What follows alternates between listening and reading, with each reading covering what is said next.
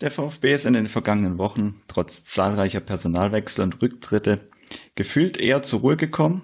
Sportlich läuft es seit dem 2 zu 5 in Leverkusen auch wieder deutlich erfreulicher. In den letzten vier Partien gab es nämlich keine Niederlage.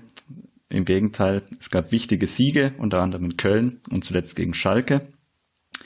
Insgesamt kommt die Mannschaft mit dem Trainerteam dem Saisonziel vorzeitiger Klassenhalt und den 40 Punkten immer näher.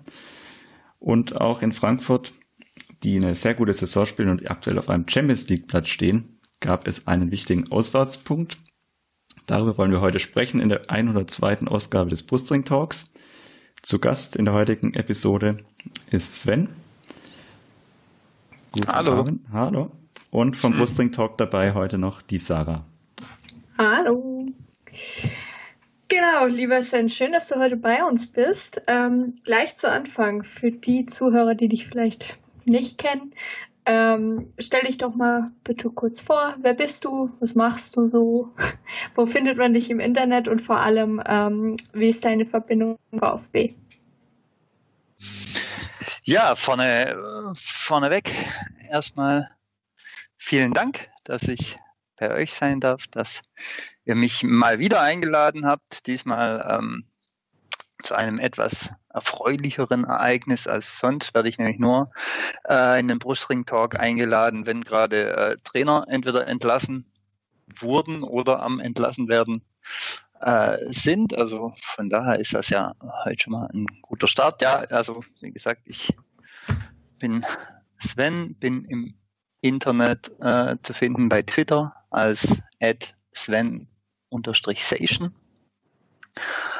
Ähm, lebe seit äh, ganz, ganz vielen Jahren in Stuttgart. Ähm, Gehe seit ganz, ganz vielen Jahren zum VfB ins Stadion. Was ist meine Verbindung zum VfB? Ist wahrscheinlich mehr oder weniger die, die es äh, für alle ist, die hier, die hier zuhören. Irgendwann vor vor vielen, vielen, vielen, vielen Jahren habe ich in meinem Gärtler gesessen, Samstagmittag. Es war kurz nach drei. Äh, der Himmel ist ein bisschen zugezogen und dann hat neben mir ein Blitz ins Wiesle eingeschlagen und hat zehn Balakow dahin gebrannt. Und seither bin ich äh, dem VfB verfallen. Nein, ähm, Unsinn, selbstverständlich.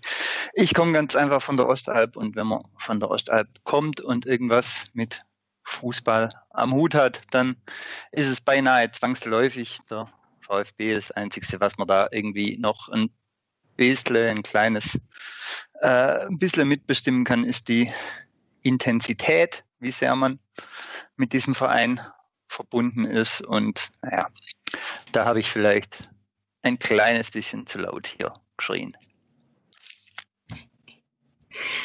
Dankeschön. ja, wie gesagt, schon wie schon gesagt, schön, dass du dabei bist. Wir wollen heute, ähm, wie es der Jens schon gesagt hat, über das Spiel gegen Frankfurt spielen. Dann mal kurz äh, so eine kleine Zwischenbilanz ziehen.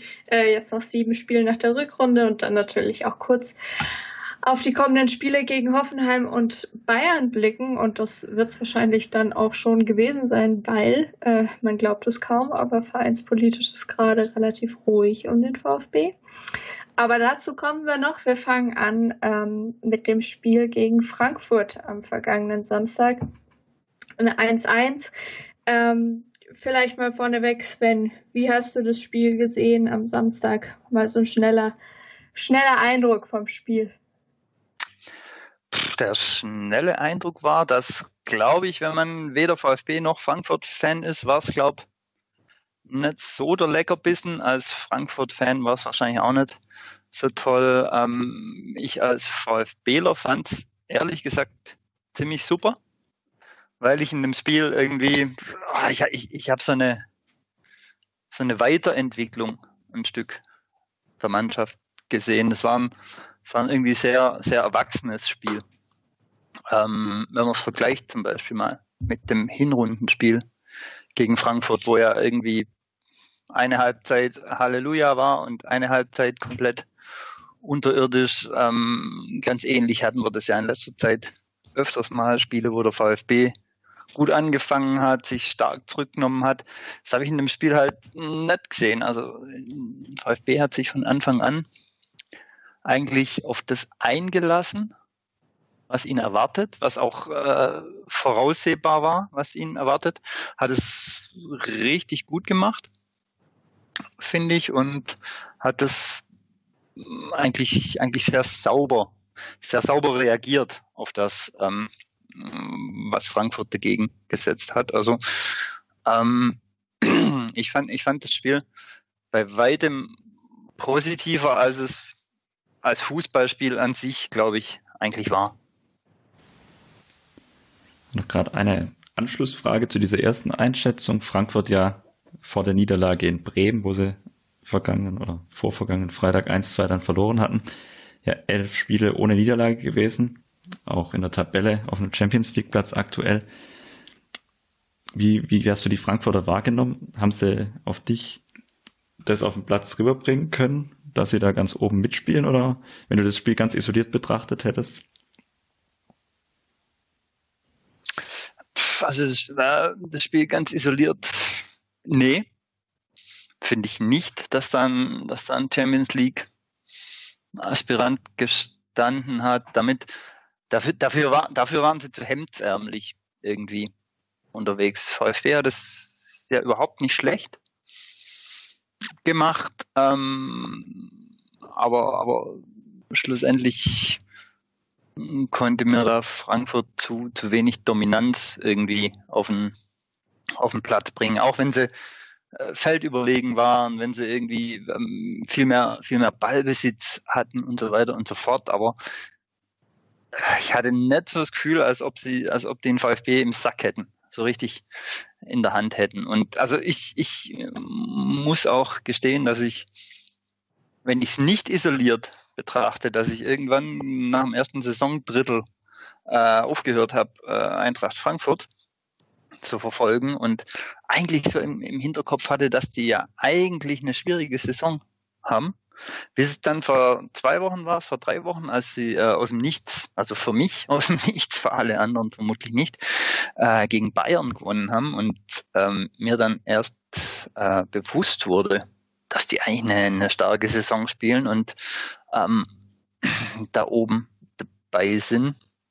Also ich, ich habe die eigentlich die ganze Saison nicht so, nicht so wahrgenommen. Und auch, auch gegen VfB jetzt nicht mit dieser, mit dieser Überlegenheit, dass man, dass man sagen würde, die gehören irgendwie auf die ersten drei Plätze der Liga. Absolut nicht. Frankfurt in der vergangenen Woche, ja, ganz im Intro und auch Sarah hat es dann bei ihrer Einleitung ja kurz angesprochen beim VfB. Die vergangenen Tage mal ungewohnte, ungewohnte Ruhe im Bereich der Mercedesstraße. In Frankfurt ja so ein bisschen das Gegenteil.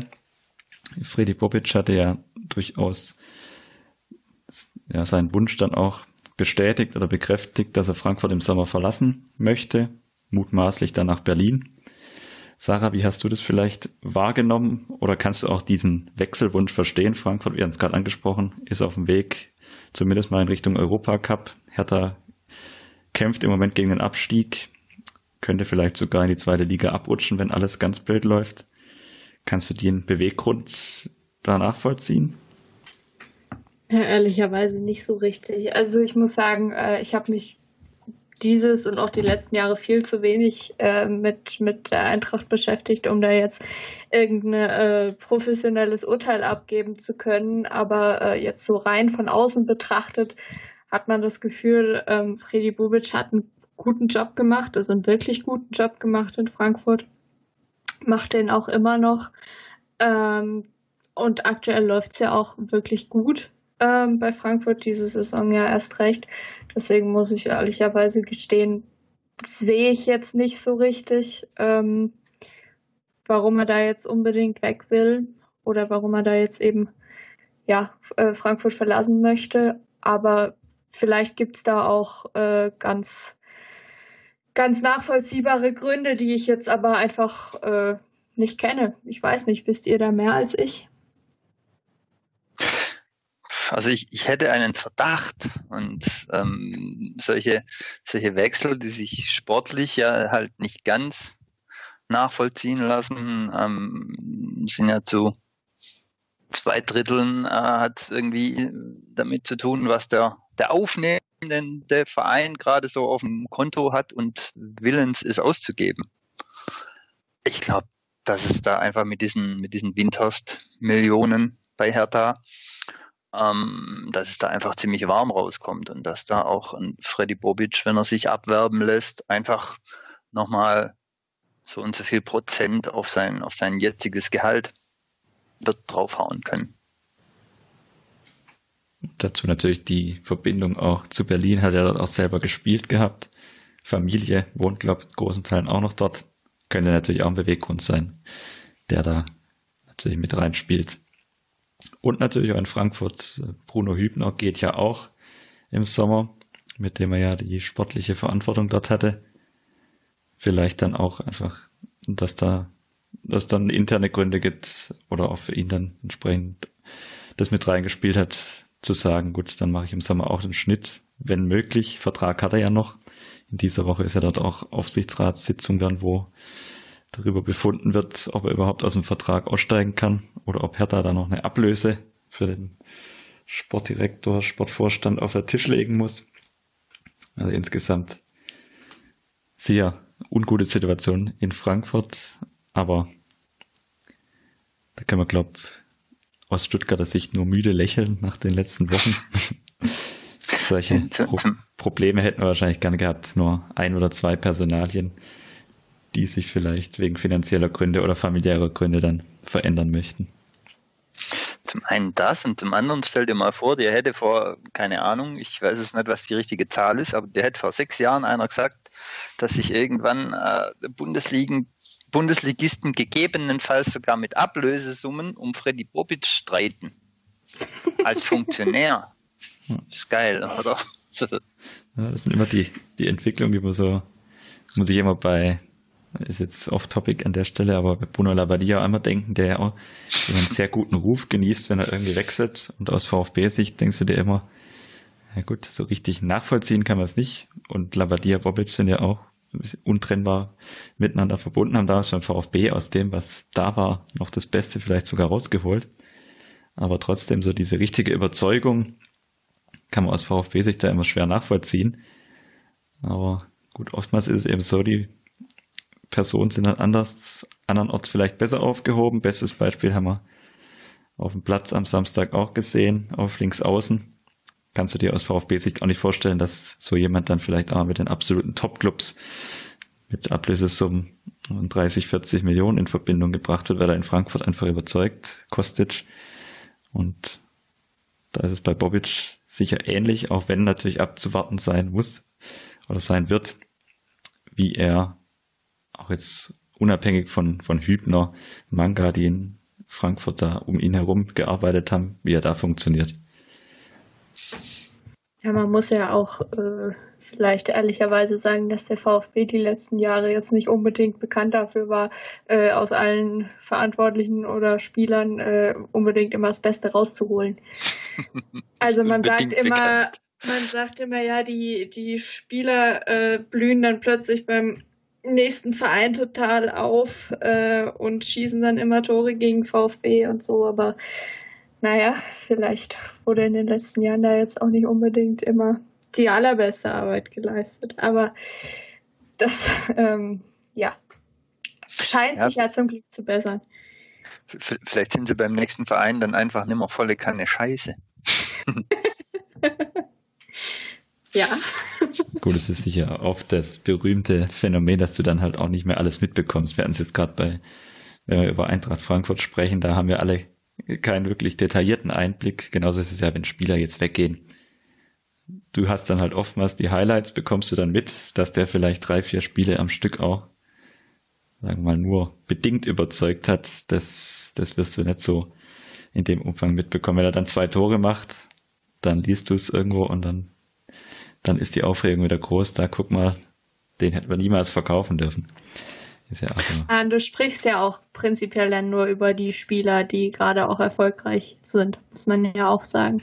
Wenn jetzt ein Spieler vom VfB wegwechselt und beim zukünftigen Verein äh, nur auf der Bank sitzt, dann kriegst du es halt auch gar nicht mit. Du sprichst dann halt eher über, ich weiß auch nicht, einen Kostic oder so, jemand, der dann halt eben auch seine Tore schießt, aber ich weiß nicht, wie groß da wirklich der Prozentsatz dann ist. Äh, ja, an Spielern, die dann wirklich plötzlich voll durchstarten. Ja, wobei, also Jens, weil du, weil du das vorher meintest, ne? Also ich meine, der, der Kostic hat ja beim VfB auch eine richtig starke Phase und ich kann mich noch gut erinnern, weil ich es damals nämlich tatsächlich ein bisschen überzogen fand, aber damals äh, war dann schon auch das Gespräch immer, dass man den unter 30 Millionen irgendwie auf gar keinen Fall aus Stuttgart weglassen würde. Da hat irgendwie noch keiner damit gerechnet, dass man auch absteigen könnte. Gegebenenfalls. Aber ich, ich kann mich schon erinnern, dass der auch in solche, hier in Stuttgart schon in solche Ablösesumme-Regionen diskutiert worden ist. Gut, am Schluss waren es, glaube ich, 12, 12 Millionen oder so, ne? Das ist völlig klar. Also Kostic, Kostic hatte hier extrem gute Phasen. Das mhm. muss man, glaube ganz realistisch sagen. Also ist sicher auch einer der Spiele, wo, wo es eher wahrscheinlich war, dass der irgendwo anders, wenn er das Zutrauen hat, auch und wenn er auch selber Lust am Fußballspielen hat bei einer Mannschaft, dass der natürlich irgendwo durchstarten kann. Weil, wie du es richtig sagst, also gerade in seiner ersten Saison, vor allem da auch in der Rückrunde und auch in der Abstiegssaison teilweise, war er ja schon, sag ich mal, so wie jetzt in Frankfurt auch, so ein Spieler, dem du halt den Ball nach links außen geben konntest und der halt mal mit dem Kopf durch die Wand dann mal, mal besser, mal schlechter, aber immer eine Option war auch. Also, und wie gesagt, die, die Diskussion, die ist natürlich völlig richtig, als dann damals Valencia und Schalke in der Diskussion waren als mögliche Abnehmer. Es ist klar, da, da waren sich auch die Menschen auf Twitter einig, dass da eigentlich unter 30 Millionen gar keine Gespräche aufgenommen werden sollten. Hm. Das sieht man dann. Da hat dann die Abstiegssaison leider ihr Übriges dazu getan, dass es eben am Ende doch ein paar Millionen weniger waren. Aber da wir gerade jetzt auch von Spielern gesprochen haben, die anderswo den Durchbruch geschafft haben, dann vielleicht kurze Überleitung zu einem Spieler, der am Samstag vor Spielbeginn von einigen in der Startelf vermisst wurde, der so ein bisschen intern diesen Weg geschafft hat, Gonzalo Castro, auch schon verschrien ein bisschen und jetzt eigentlich eine relativ wichtige Rolle als Kapitän diese Saison. Hat am Samstag dann nur auf der Bank gesessen, wurde durch Kulibali ersetzt, andere Variante im Spiel. Da war sich Twitter ja oder auch die, die sozialen Medien ja ziemlich einig. Den kannst du, sollte man eigentlich nicht draußen lassen. Wie habt ihr den Wechsel wahrgenommen, Sarah? Vielleicht du vorweg. Castro ja zuletzt wieder in die Mannschaft gekommen. Kulibali dann für ihn drin. Sinnvoller Wechsel ja. oder?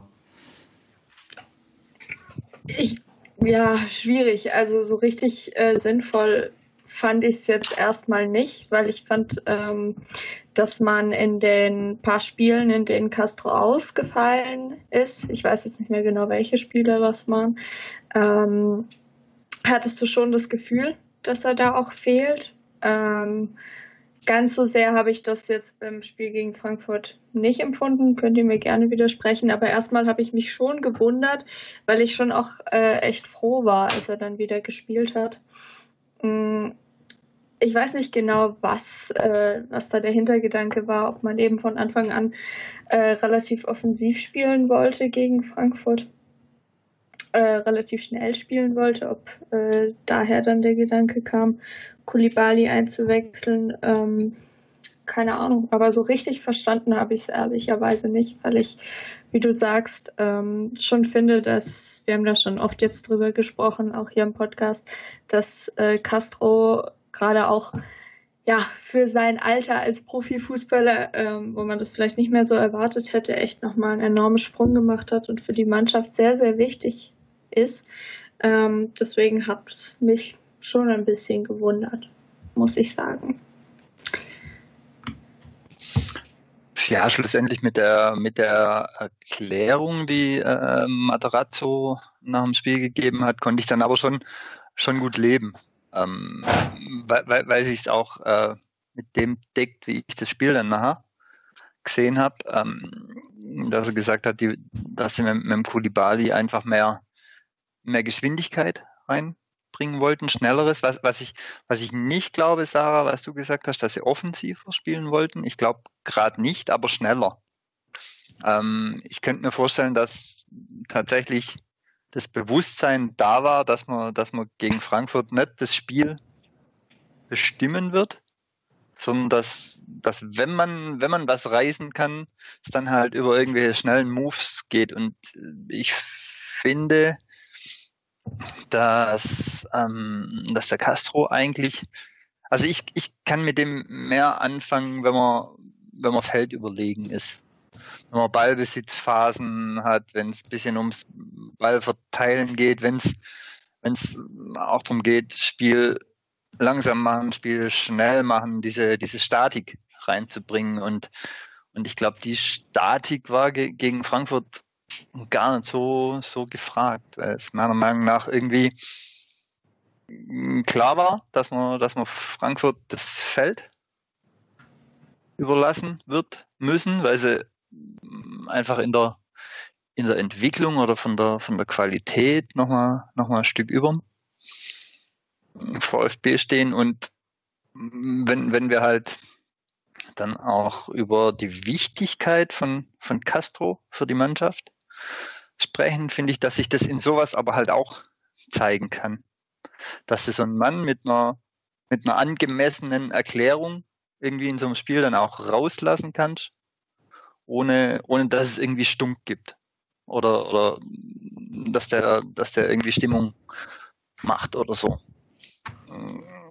Wie es jetzt, ich meine, das, das, das Spiel an sich war ja gut, ob jetzt, ob jetzt der Move mit Kulibali zu 100% aufgegangen ist, könnte man ein Fragezeichen dran machen. Aber die Idee dahinter kann ich verstehen, zumindest. Wie siehst du generell Kulibali? Der hat ja so eine ganz äh, kuriose Entwicklung eigentlich durchgemacht. Ich kann mich noch an dieses Testspiel gegen Straßburg vor Saisonbeginn erinnern, wo ich dann für mich eigentlich den Schluss gefasst hatte, okay, das Bundesliga kommt für ihn noch deutlich zu früh. Dann hatte er im Herbst und im Sommer letztes Jahre, letzten Jahres, also eine richtig gute Phase dann mit diesem Highlight-Spiel in Dortmund, sag ich mal, wo so irgendwie alles funktioniert hat, was er gemacht hat. Jetzt in Frankfurt was wieder so ein bisschen ja, sinnbildlich, dass er halt einfach, dass ihm noch ein bisschen was fehlt. Ich finde es immer so, wirkt immer so ein bisschen unbedarft, aber geht dann in geht dann in verschiedene Richtungen, weil ihm die Bälle dann teilweise unorthodox weit wegspringen. Also wie hast du ihn gesehen? Ist ja auch relativ früh dann ausgewechselt worden. Ja, also ähm, ich, ich habe ein bisschen gesehen, wie eigentlich, eigentlich in den meisten der letzten Spiele, wenn man jetzt Dortmund mal ausnimmt, hat er ja äh, so zu Beginn der Saison so aus, aus der Überraschung raus, dass der Mann äh, irgendwie in der Bundesliga mithalten kann, finde ich, finde ich seine besten Spiele gemacht. Vielleicht auch äh, aus der Überraschung sich selbst gegenüber. Ich weiß es nicht. Ähm, ich ich finde das relativ beeindruckend. Also ich, ich gucke in aller Regel oder habe keine Möglichkeit, zweite Mannschaft zu gucken. Aber es haben ja echt äh, viele Leute äh, berichtet, dass sie im, im letzten Jahr teilweise Kulibali in der zweiten Mannschaft gesehen haben und äh, das Gefühl hatten, nee, selbst, selbst das ist noch irgendwie eine Nummer zu groß für ihn. Ähm, und von daher, also wenn man, wenn man sich das vor Augen führt, finde ich halt die, die Entwicklung natürlich beachtlich und finde vor allem beachtlich, dass wir eine Mannschaft haben, die eigentlich so stabil ist, die so gut funktioniert, dass du so Leute ranführen kannst, dass du dir das leisten kannst, sage ich mal vorsichtig, so Leute immer wieder Bundesliga spielen zu lassen und die zerhauen dir nicht das ganze Spiel, auch wenn sie mal einen, einen furchtbaren Kacktag haben irgendwie. Das, das ist irgendwie eine, eine große Qualität, ich weiß gar nicht, von, von dem Kader oder vom Trainer oder von der ganzen Idee, die irgendwie im, im VfB drinsteckt. Und von daher kann man, wenn jetzt, wenn jetzt Kulibali ein oder auch mehrere schlechte Spiele macht oder auch gar nicht so viel auf den, auf den Rasen bringt, finde ich, kann man das saugut äh, Auge zudrücken, weil das, weil das so ein bisschen sinnbildlich ist für die Möglichkeiten, die da gerade in der Mannschaft stecken. Da was, da was aufzubauen und, und Spielern die Möglichkeit gibt, halt was zu entwickeln, ohne dass es jetzt irgendwie, oh, der war jetzt zweimal scheiße, komm, setzen auf die Tribüne irgendwie das Ergebnis ist. Also von, von, von daher bin ich ganz, ganz begeistert von, von Kulibali oder von, von dem Prinzip Kulibali sozusagen, selbst, selbst wenn die Spiele teilweise von ihm dann jetzt in letzter Zeit nicht mehr so richtig berauschend waren.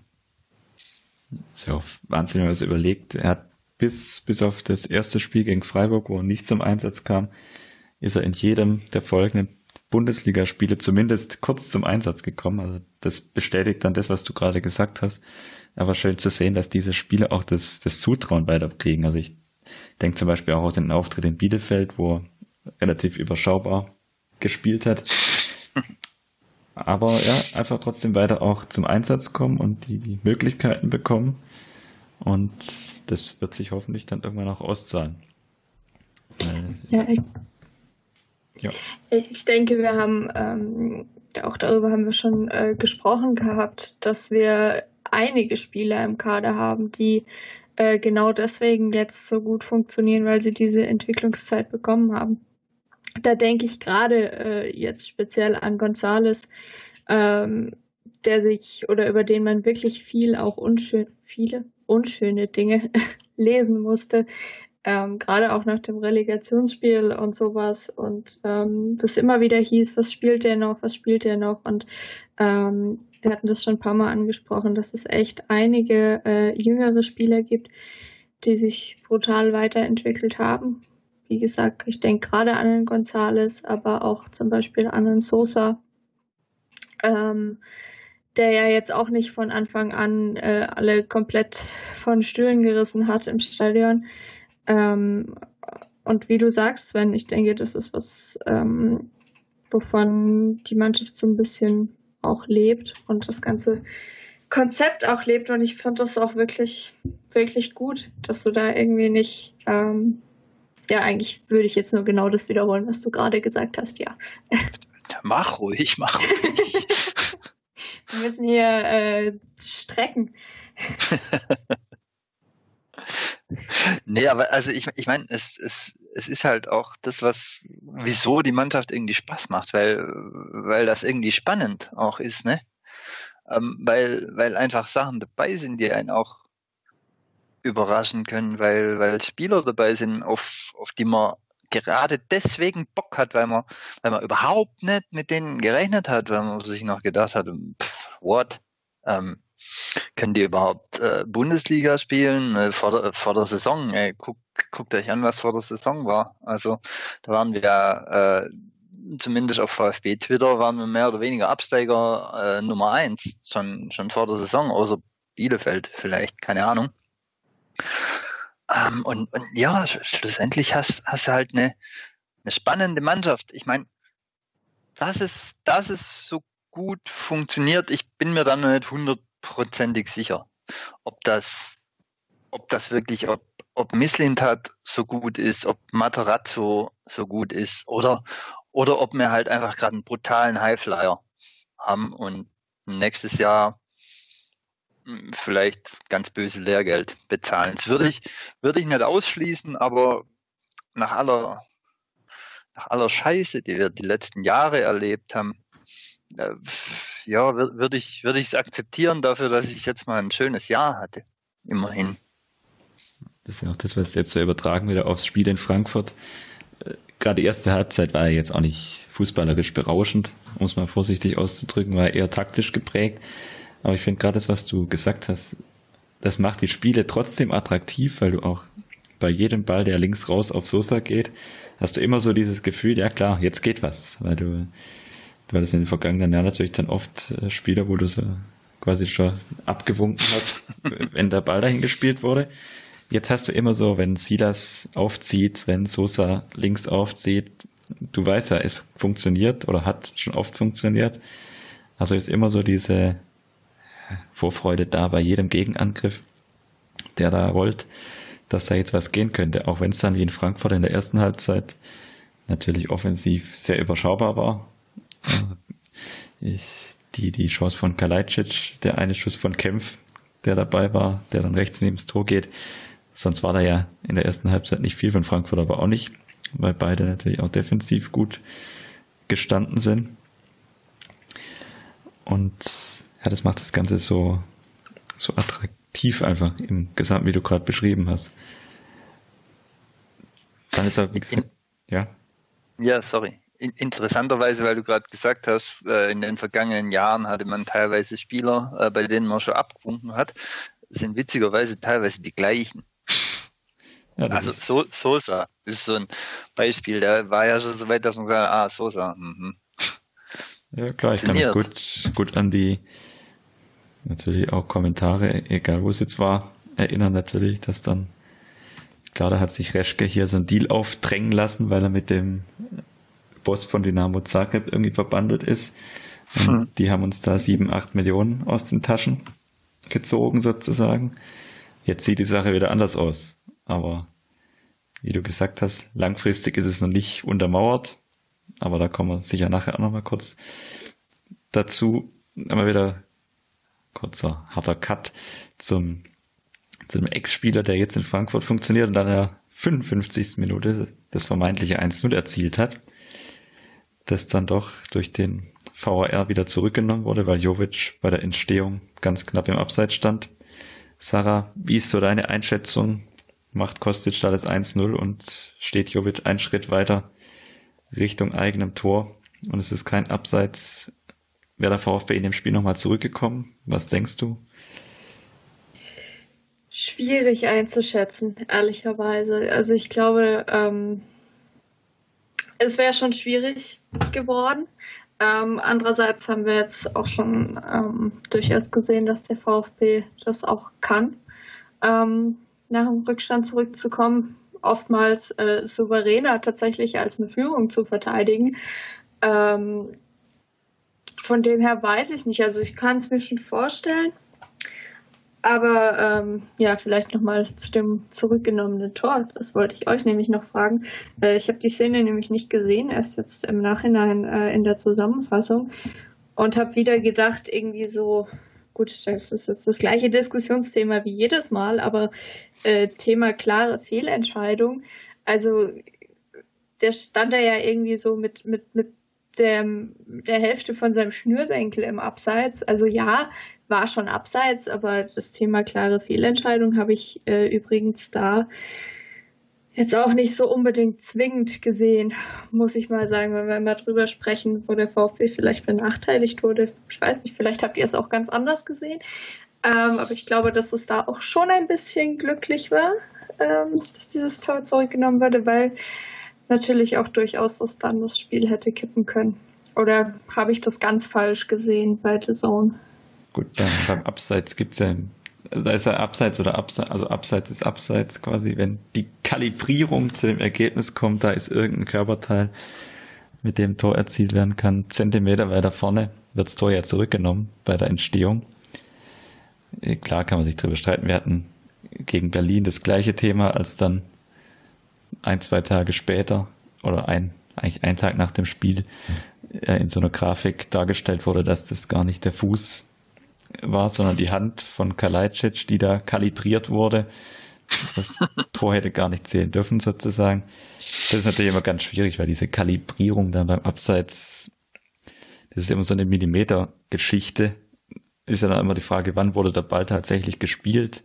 Muss den richtigen Frame treffen, sozusagen. Das ist ja auch immer so ein, so ein Hin- und Her-Geschiebe. Also das ist halt sehr technisch geworden durch den VR, was, was solche Abseitspositionen angeht. Wir hatten es damals in Sandhausen bei Gomez, wo du dich dann auch irgendwann drüber streiten konntest. ja, klar, es sind immer Millimeter. Das ist, das ist schwierig. Irgendwie musst du es halt lösen. Musste ich neulich, neulich mal wieder, als ich abends, äh, manchmal landet man ja bei so alten Spielberichten auf YouTube von alten VfB-Spielen, als der Reporter dann ganz offensiv vertreten hat, als, ich weiß gar nicht mehr, wer das war. Ich glaube, Imre Sabic oder so, das war irgendwann so Anfang der 2000er. Und dann ganz offensiv vertreten hat, ja, über die Szene muss man jetzt nicht mehr lang diskutieren. War in etwa gleiche Höhe und dann im Zweifel für den Angreifer. Aber das gibt's halt nicht mehr. In dem Fall dann zurückgenommen worden. Korrekterweise. Ja, das, ja, also, man hat sich halt dafür entschieden, dass man das so bis ins letzte Detail alles durchdeklinieren will quasi und dann muss man halt auch die Konsequenzen damit mit sich tragen quasi. Ja, weil ich, ich, ich finde, man muss halt auch, also wenn man, wenn man über, drüber spricht, wie der VfB benachteiligt wird und äh, hin und her, finde ich gar nicht entscheidend an der Stelle. Also mir ging es ähnlich wie dir, Sarah. Ähm, ich habe das Ding erstmal zweimal sehen müssen, bis ich gefunden habe, wo hier überhaupt abseits gewesen sein soll. Und, äh, beziehungsweise, ja, klar war es dann abseits, aber, aber finde ich, ich finde es halt trotzdem ärgerlich. Und, und wenn, wenn, wenn irgendwie ein Schiedsrichter das dann pfeift und es eine Fehlentscheidung ist, dann ist es halt so, ich, ah, um Gottes Willen, nein, nein, ich fange jetzt hier an, äh, eine, eine Grundsatzdiskussion zum VAR irgendwie, das äh, gab es schon 217 Mal, das macht überhaupt keinen Sinn, aber ich, ich habe mich tatsächlich im ersten Moment natürlich kurz gefreut, A, zählt nicht. Und habe mich aber dann über die Situation halt geärgert, dass sowas abgepfiffen wird, finde ich blöd. Ja, es ist halt, wie gesagt, die, du hast es ja so oft inzwischen, also inzwischen fällt es einem schon fast gar nicht mehr so, so auf. Bei Abseits ist es halt, gerade bei solchen Szenen dann natürlich teilweise schon skurril, weil du hast dann ein Tor und ich würde jetzt mal behaupten, vor Einführung des VAR hätte sich da auch niemand beschwert, im Nachhinein wahrscheinlich. Weil die Szene wäre wär überhaupt nicht diskutiert worden. Das ist jetzt Mutmaßung von mir, aber ich glaube nicht, Selbstver dass... Selbstverständlich hätte ich mich beschwert. Ja, wenn es überhaupt, überhaupt thematisiert worden wäre, das ist die, die Frage. Ja. Weil ich habe so, wenn ich jetzt so zurückdenke, überlegt, vor Einführung VHR, hat man ja manche Sachen auch anders wahrgenommen. Zumindest ich stelle das immer wieder bei mir fest ich weiß nicht, ich hätte immer früher tatsächlich vier, fünf Pässe quasi vor Torerzielung die Abseitsposition dann noch überprüft. Weiß ich nicht. Ich glaube, das wäre fast sogar untergegangen, wenn es dann so eine ganz knappe Zentimeterentscheidung war. Das war ja früher meistens, wenn der Torschütze dann im Abseits stand, ja, dann, dann hatte man da, dann gab es vielleicht noch Diskussionen, was passiv, aktiv aber sonst wäre das wahrscheinlich also, gar nicht richtig ins Blickfeld gekommen. Aber das ist halt, wie ich es gerade gesagt habe, diese Grundsatzentscheidung, die hat man getroffen. Und wenn du halt, wenn du halt die Sachen, wie gerade wie Abseits, was relativ klar zu überprüfen ist, wenn du das halt überprüfst, dann werden halt auch solche Tore dann folgerichtig zurückgenommen. Weil du dann halt wirklich alles, jede, jede Passbewegung, jeden Spieler, der bei der Torerzielung beteiligt war, dir halt anschaust, parallel in Köln im Keller. Und wenn da halt einer knapp im Abseits stand, dann ist das Ding, wird das Ding halt kassiert. Ja, da kannst du, da kannst du, da kannst du äh, FIFA spielen irgendwann. Ja, klar. klar da, kannst, du, da kannst du auch programmieren. das, ah, ist, das ist ja. schon klar. Ja, das ist wie gesagt, das wird dann ist eine Grundsatzdiskussion. Ich, es gibt ja immer wieder diese Beispiele, du hast dann halt manchmal diese völlige Skurrilität. Ich, ich habe gestern, muss ja nur an gestern, ich glaube es war gestern Abend, ja, oder vorgestern, als ich noch irgendein Spieler aus der spanischen Liga noch die Schlussphase bei der Sohn nebenher hatte laufen lassen. Da war, da ist auch ein Tor gefallen und da, da hat der Angreifer der Ball mit der Brust quasi angenommen, dann weitergeleitet und da wurde dann quasi auch von möglichem Handspiel, mögliches Abseits, nochmal mögliches Handspiel, weil er dann mit, mit dem Kopf das Tor erzielt hatte, wo vielleicht der eine Arm auch noch dabei war. Und der Check hat dann halt am Ende, das dauert dann auch immer seine drei, vier Minuten. Und das ist dann schon, wie du sagst, das hat dann halt am Ende so ein bisschen was, wir lassen das Spiel mal durchlaufen und dann am Ende setzen wir uns am grünen Tisch zusammen und besprechen die zwei, drei kritischen Szenen nochmal. Mhm.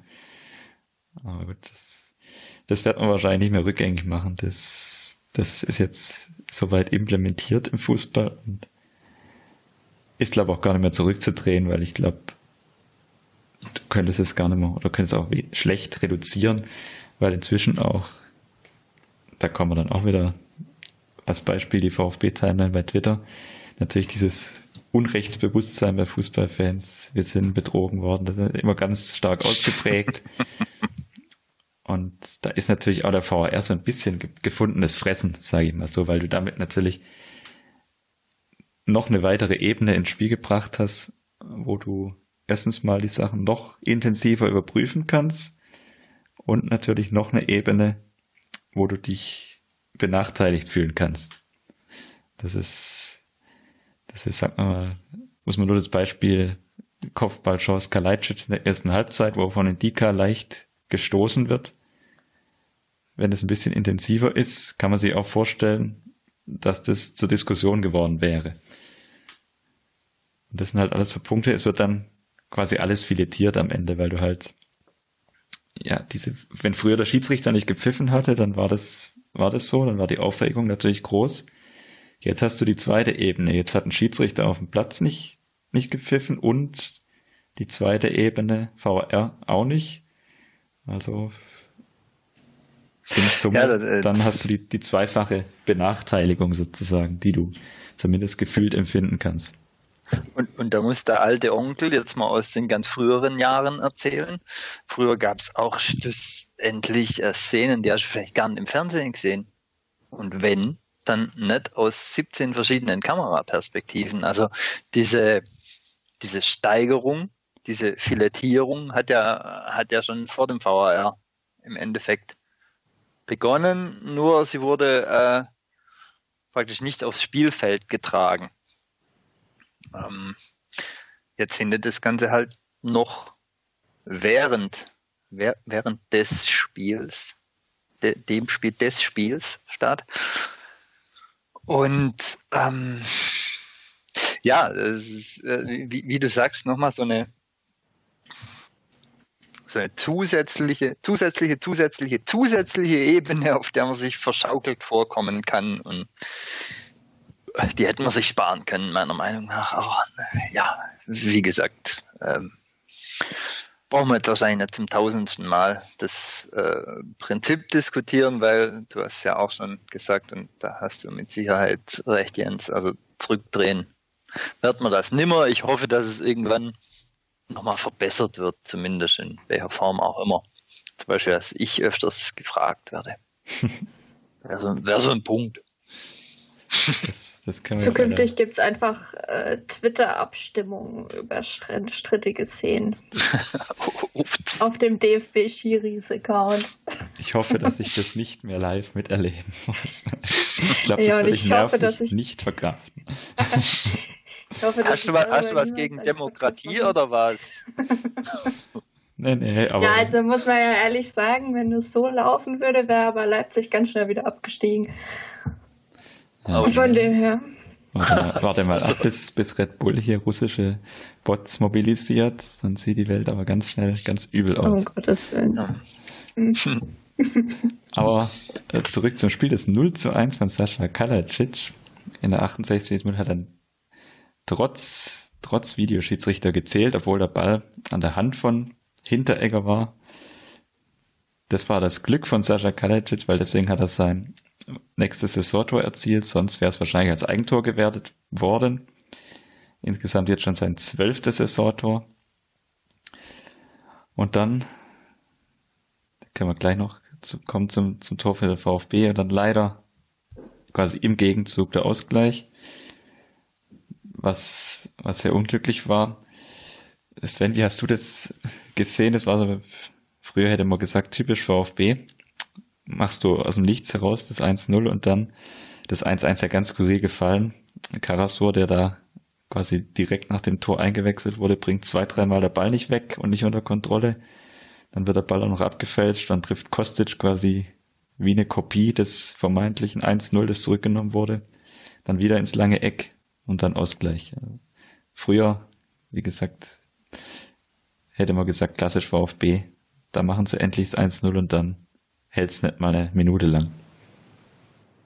Ja, das, das, das, ernsthaft, das, das war wirklich saublöd. Also wenn, wenn man sich mal das Spiel vorneweg anguckt und was ich, was ich vorher mal irgendwann gesagt habe, dass es ein sehr erwachsenes Spiel war, so eine, so eine Evolution ein Stück weit gezeigt hat, wie die Mannschaft sich weiterentwickelt hat. In der einen, in der einen Situation hat es voll verkackt.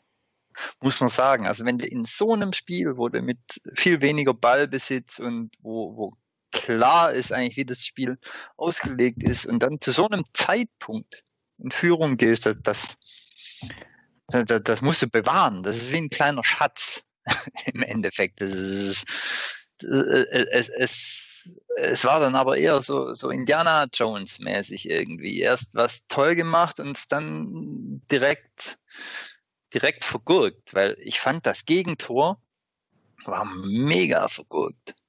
Also irgendwie Matarazzo hat, hat nach dem Spiel gesagt, das wäre praktisch nicht verteidigen, äh, zu verteidigen gewesen oder so. Äh, ja, oh, also ich keine Ahnung. Erst erst bringt Endo den Ball, glaube ich, nicht richtig aus dem Strafraum. Dann, was du gesagt hast, äh, Karasor und und ich glaube Kempf äh, sind dann irgendwie so, so, so halblebig an der Strafraumgrenze, aber aber auch nicht so richtig. Da geht keiner so richtig dran. Ähm, ganz ehrlich, was, was Silas da außen macht gegen, gegen Kostic, gut, Silas ist kein Verteidiger, soweit so klar, aber alles war ja Hasen physisch hoch drei. Und, und ganz ehrlich, auch wenn, wenn das jetzt Minuspunkte bringt und das, das soll jetzt auch keine grundlegende Abwertung sein, aber, aber Kobel muss das Ding auch halten. Oder er, er, er, er kann es halten, zumindest. Also das waren, das waren vier, fünf, sechs Fehler. Irgendwie, nachdem du in, in so einem Spiel ähm, ein, eigentlich fast das Golden Goal geschossen hast. Fünf, sechs Fehler, äh, 45 Sekunden später. Das ist unbegreiflich. ehrlich ja, gesagt. Dabei, um ehrlich zu sein, auch kurz etwas ungehalten vom Fernseher. Man ist ja im Moment nicht live dabei, aber dann sieht man es ja umso besser. Und das war ja dieser Umschnitt quasi von Torjubel und dann so gefühlt langer Ball Richtung oder Ball Richtung Strafraum VfB und dann gefühlt, wie gesagt, so, wie du es gesagt hast, eine Minute völlig die Ordnung verloren. Ich weiß nicht, ob es vielleicht auch, ob dieser Wechselzeitpunkt Mafropanos zu Karasor vielleicht nicht unglücklich war, weil Karasor ja wirklich seine ersten drei, vier Ballkontakte, das war, das war gefühlt, ähm, als, als hätte man da mich kurz reingestellt auf der Platz. Also die ersten zwei, drei Bälle verstolpert, dann dieser viel zu kurze Ball aus dem Strafraum raus, den die Frankfurter sofort wieder aufnehmen können das, ja, also wirklich zu verteidigen war das, glaube ich, an in vier, fünf Situationen und wenn du da den Ausgleich nicht kassierst, dann gehst du vielleicht am Ende oder hast du zumindest große Chancen, da auch als Sieger vom Platz zu gehen, weil Frankfurt hätte dann erstmal was einfallen müssen. Und so ja, wahnsinnig bitter, einfach weil das und dann halt auch noch ausgerechnet quasi wieder Kostic aus quasi gleicher Schussposition nochmal ins lange Eck. War so ein bisschen wie, wie ein kurzer ein, ein zweiminütig schlechter Einspieler da. Ernsthaft, bei, beim, beim Spiel in Bremen hätte zu dem Zeitpunkt Silas noch vor der Linie gestanden und hätte noch gar nicht reingeschossen gehabt. Stand hier schon 1-1. Ja, es, ich hatte irgendwie das Gefühl, das war, war echt so ein Konzentrationsding. Ja, ich habe es selber äh, nicht richtig gesehen. Also ich habe die zweite Halbzeit äh, nur, wir sind dann, als das Tor gefallen ist, schnell zum Fernseher gelaufen und äh, war bei meinem Opa. Und mein Opa ist nicht mehr der Schnellste und wir waren dann so, ach, schön Führungs-, also schön Führungstor, ne? Und wir waren schon wieder aus dem Wohnzimmer raus und Opa kämpfte sich noch aus dem Sessel und plötzlich hat er gerufen, Sarah, komm nochmal zurück. Da ist was passiert. Gut, bin ich wieder zurück und haben mir das angeguckt und ungefähr so verwirrt und durcheinander wirkte diese Szene auf mich. Also man hat es ja auch gelesen, Karasor war plötzlich da. Diesen Wechsel hat keiner mitbekommen. Der wurde weder vom Kicker noch vom VfB Twitter-Account. Niemand hat diesen Wechsel gepostet. Karasor war plötzlich einfach auf dem Feld. Ich glaube, Karasor hat selber noch gar nicht so richtig mitgekriegt, dass er eingewechselt wurde. Verstolpert da den Ball und irgendwie letztendlich ist jeder irgendwie unkonzentriert und weiß noch nicht so richtig, was passiert und schon ist der Ball wieder im Tor. Also ähm, das hatte schon, ja, hatte für mich echt so einen kleinen ähm, oder den Eindruck gemacht, dass das echt kurz, da ganz kurz die Konzentration flöten ging. Und das wurde dann halt eben direkt bestraft. Und du behauptest, dein Opa wäre nicht der Schnellste. ja, siehst du, der war in der Situation aufmerksamer als alle auf dem Platz. Ich sag's euch. Ja, also wie, wie, wie gesagt, was ich halt also in, in dem Moment hat es mich auch einfach nur geärgert, aber als ich im Nachhinein nochmal drüber nachgedacht habe, das, das ist eigentlich, also in so einem Spiel mit, mit, mit den Statistiken und mit dem Verlauf 1-0 in Führung zu gehen, das, das ist eigentlich Gold wert und das herzuschenken innerhalb von Sekunden, das ist halt bekloppt. Aber das Schöne ist, wir können es uns ja leisten, sowas mal herzugeben mittlerweile, meiner Meinung nach. Um es positiv abzurunden, war es wahrscheinlich besser, das Ganze passiert in Frankfurt, als wenn es in Köln passiert wäre, wo es auch nicht völlig aus der Welt war. Zumindest nicht direkt im Gegenzug, aber da hättest du der Ausgleich auch noch kassieren können.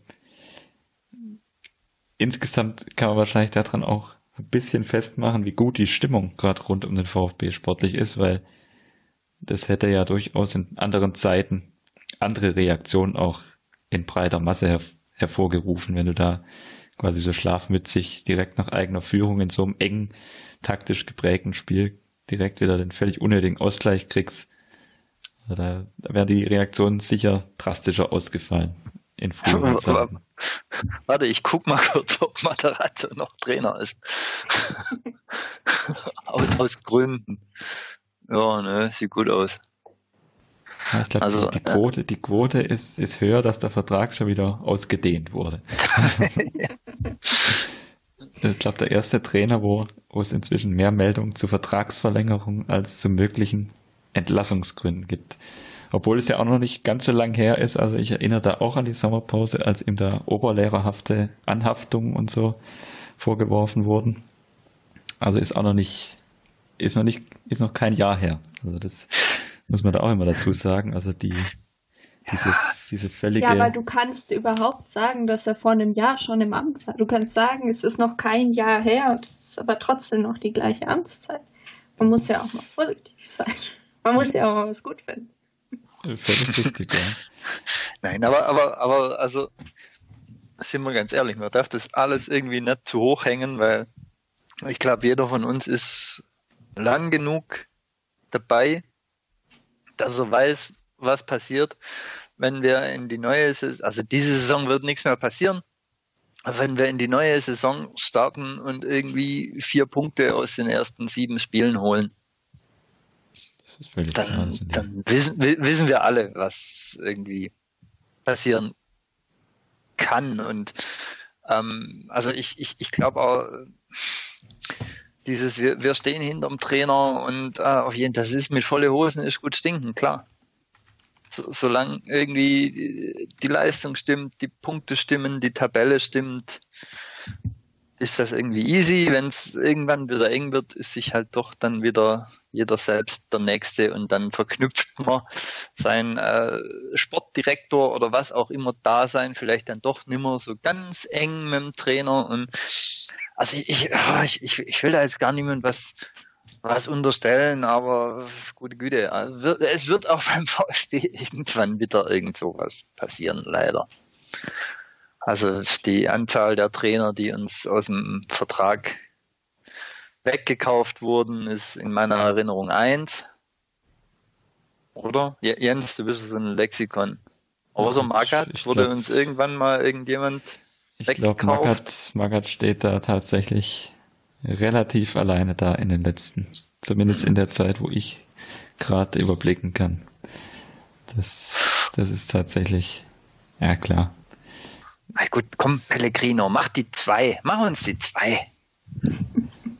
Zwei Jahre wäre tatsächlich in VfB-Sphären in, ja. in jüngerer Vergangenheit eine sehr ein sehr starker Wert. Auch sehr stark, was für eine Überleitung am Samstag Philipp Förster, zumindest meiner Meinung nach. Das, das Offensivspiel jetzt mal ein bisschen ausgeklammert, aber ich fand es einigermaßen faszinierend oder mich fasziniert der Kerl in der Rückwärtsbewegung und das fand ich in Frankfurt besonders stark. Hat er ein, zwei Mal wirklich Konter richtig gut unterbunden. Auch wieder bester oder beste Laufleistung unter den VfB-Spielern mit 12,6 Kilometern. Hat er so ein bisschen Askasiba abgelöst, der ja früher den Wert immer standardmäßig inne hatte. Und ja, gerade seine Rolle fürs Defensivspiel, die gefällt mir richtig gut. Also das fand ich, hat man in den letzten Spielen auch immer dann gemerkt, wenn er rausgegangen ist, dass dann so ein bisschen defensiv die Stabilität abhanden gekommen ist. Da fand ich Köln, Köln als Beispiel ganz eindrucksvoll ohne ihn da jetzt zu sehr rausheben zu wollen.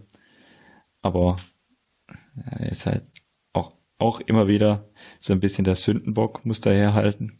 Und dafür macht das eigentlich im Moment richtig stark. Ich weiß nicht, wie ihr das seht, Sarah. Ja, wie gesagt, ich habe vom Spiel jetzt nicht so überragend viel gesehen, ähm, aber in Bezug auf Köln stimme ich dir auf jeden Fall zu. Ähm, und zumindest hat man viel, viel Positives jetzt, oder naja, im Vergleich zu den letzten Wochen Positiveres über Förster gelesen. Äh, zumindest habe ich gelesen, dass ich da doch durchaus echauffiert wurde, als er als ähm, bei der Einzelwertung von ich weiß nicht mehr welcher Zeitung äh, als, als Note fürs Spiel eine 4,0 bekommen hat, habe ich zumindest gesehen, dass, dass sich da äh, darüber echauffiert wurde. Deswegen nehme ich mal an, dass ich dir da zustimmen kann. Ich gesagt, habe leider nicht alles gesehen vom Spiel. Deswegen, ja. Ich, ich, ich glaube, der Philipp Förster hat so ein bisschen ein Wahrnehmungsproblem. Und zwar ist es, glaube ich, fast egal, wie er spielt, weil der, der, der Spieler ist an sich vergleichsweise nicht sexy irgendwie. Der, der, der kam nicht äh, völlig unbekannt aus Frankreich vom äh, FC Paris. Er hat nicht irgendwie äh, einen Haufen Geld gekostet oder gar kein Geld gekostet. Und ähm, er hat halt, er hat halt gar kein so ein, der hat gar kein so Alleinstellungsmerkmal, das ihn, das ihn irgendwie spannend machen könnte für die Masse oder für, für viele Menschen. Und ähm, ich glaube, deswegen, deswegen tut er sich, tut er sich schwer. Nee, nicht tut er sich schwer, sondern äh, ist es schwer für ihn in der, in der öffentlichen Wahrnehmung, weil er halt komplett ohne, ohne jeglichen Bonus in irgendwas reingestartet ist. Also, ähm, um es äh, runterzubrechen, ich finde auch, dass der, dass der Kerl zwar teilweise unauffällig, teilweise unglücklich auch, aber dass er keine schlechten Spiele abliefert. Also ich finde es auch ungerechtfertigt, sich so auf den einzuschießen. Außer das mit dem Schnauzbart, das war echt scheiße, aber sonst ging's. Ja, wie gesagt, das, sein Offensivspiel ist natürlich durchaus ausbaufähig, als in Frankfurt. Das muss man natürlich fairerweise auch dazu sagen. Da hat er durchaus seine Schwächen. Da gab es auch andere Spiele, wo er da einfach natürlich unglücklich agiert hat oder ist. Ich denke da an das Spiel gegen Bayern, wo er meiner Meinung nach auch eine relativ gute Leistung gezeigt hat, aber dann halt zwei, drei Aktionen vorne drin hatte, die sich dann rausgepickt werden natürlich auch und die einem dann so ein bisschen nachhängen einfach. Aber wie gesagt, insgesamt für mich im Moment ein wertvoller Spieler. Und dann würde ich da jetzt mal einfach so ein bisschen überleiten zu so einer kleinen Zwischenbilanz jetzt sieben Rückrundenspiele liegen hinter uns. Man könnte fast sagen, es sind wieder diese sieben Spiele gewesen, die auch in der Hinrunde ja, so ein bisschen diesen guten Start markiert haben. Die Bilanz, die ist überraschend ausgeglichen, wenn man jetzt mal Hinrunde und Rückrunde gegenüberlegt. Wir haben in der Hinrunde in diesen sieben Spielen zehn Punkte geholt, haben jetzt in der Rückrunde in der gleichen Anzahl Partien elf Punkte geholt. Das Torverhältnis ist fast identisch. 13 zu 9 Tore waren es in der Hinrunde, jetzt sind es 13 zu 10. Und trotzdem meine ich zumindest, dass man auf dem Platz eine andere VfB-Mannschaft wahrnehmen kann. Sven, du hattest vorher schon gerade in Bezug auf das Frankfurt-Spiel gesagt, erwachsenerer oder reiferer Auftritt. Und ich finde, das kann man so generell, wenn man das Leverkusen-Spiel ein bisschen ausklammert, generell sagen, dass die Mannschaft gerade defensiv auch stabiler geworden ist und irgendwie reifer an die Sache rangeht. Täuscht mich da mein Eindruck oder würdest du dem eher zustimmen, Sven? Ja, absolut. Also ähm, keine Ahnung. Ich glaube, dieses, also auch auch dieses Leverkusen-Spiel, das, wird ja immer so jetzt gerade als als Wendepunkt hingestellt und äh, danach wurde sich mehr auf die Defensive konzentriert und so. Ich glaube, das war halt ein Ausrutscher. Und ich finde durchaus, dass man eigentlich äh, eine stetige Entwicklung in dieser Mannschaft sehen kann. Ähm, und wo, wo, wobei ich auch ganz ehrlich sagen muss, dass ich über die ganze Saison ähm, gar nicht so die wahnsinnigen Schwächen gesehen habe. Also schon Schwächen, aber keine, keine verwerflichen Schwächen. Also ich war halt immer der Meinung, wir sind halt Aufsteiger. Es ist eigentlich so gut gelaufen, dass man irgendwann mal dieses Wir sind Aufsteiger vergisst. Und große Dinge erwartet oder auch mit Dingen nicht mehr zufrieden ist irgendwie und ähm, von daher finde ich, dass, dass diese Weiterentwicklung eigentlich, eigentlich stetig ist. Die war ein äh, Riesensprung zwischen zweite Liga und erste Liga. Also genau genommen war sie ein Riesensprung zwischen erstes Heimspiel oder erstes Saisonspiel gegen Freiburg, erste Halbzeit und zweite Halbzeit. Ab da, ab da ging der Sprung eigentlich los. Und meiner Meinung nach ist es eigentlich äh, durchgängig immer, immer besser geworden, immer stabiler geworden, immer variabler geworden.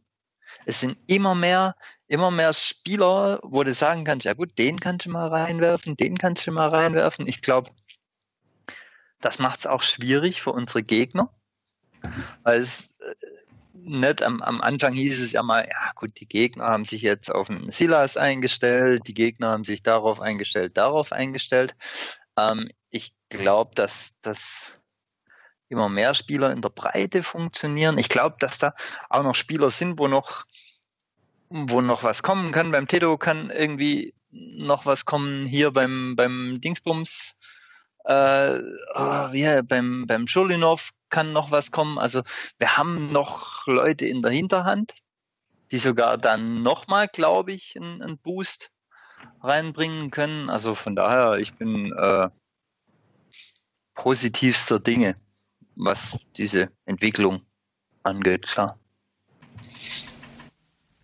Vielleicht auch ein bisschen symbolisch, finde ich zumindest, für die auch äh, gesteigerte defensive Stabilität, wenn man es mal so sehen wir das über den gesamten Saisonverlauf, ist für mich auch Waldemar Anton, der mich im Moment ziemlich fasziniert, auch kämpft in den letzten Spielen jetzt richtig stabil hinten. Also ich glaube, da können wir auch ein Stück weit froh sein, dass gerade diese zwei Spieler, Anton und Kempf auch, der vor der Saison auch so ein bisschen ins Hintertreffen zunächst mal geraten war, Kapitänsamt abgeben musste und dann auch nicht mehr der unumstrittene Spieler war, der vielleicht in der vergangenen Saison war.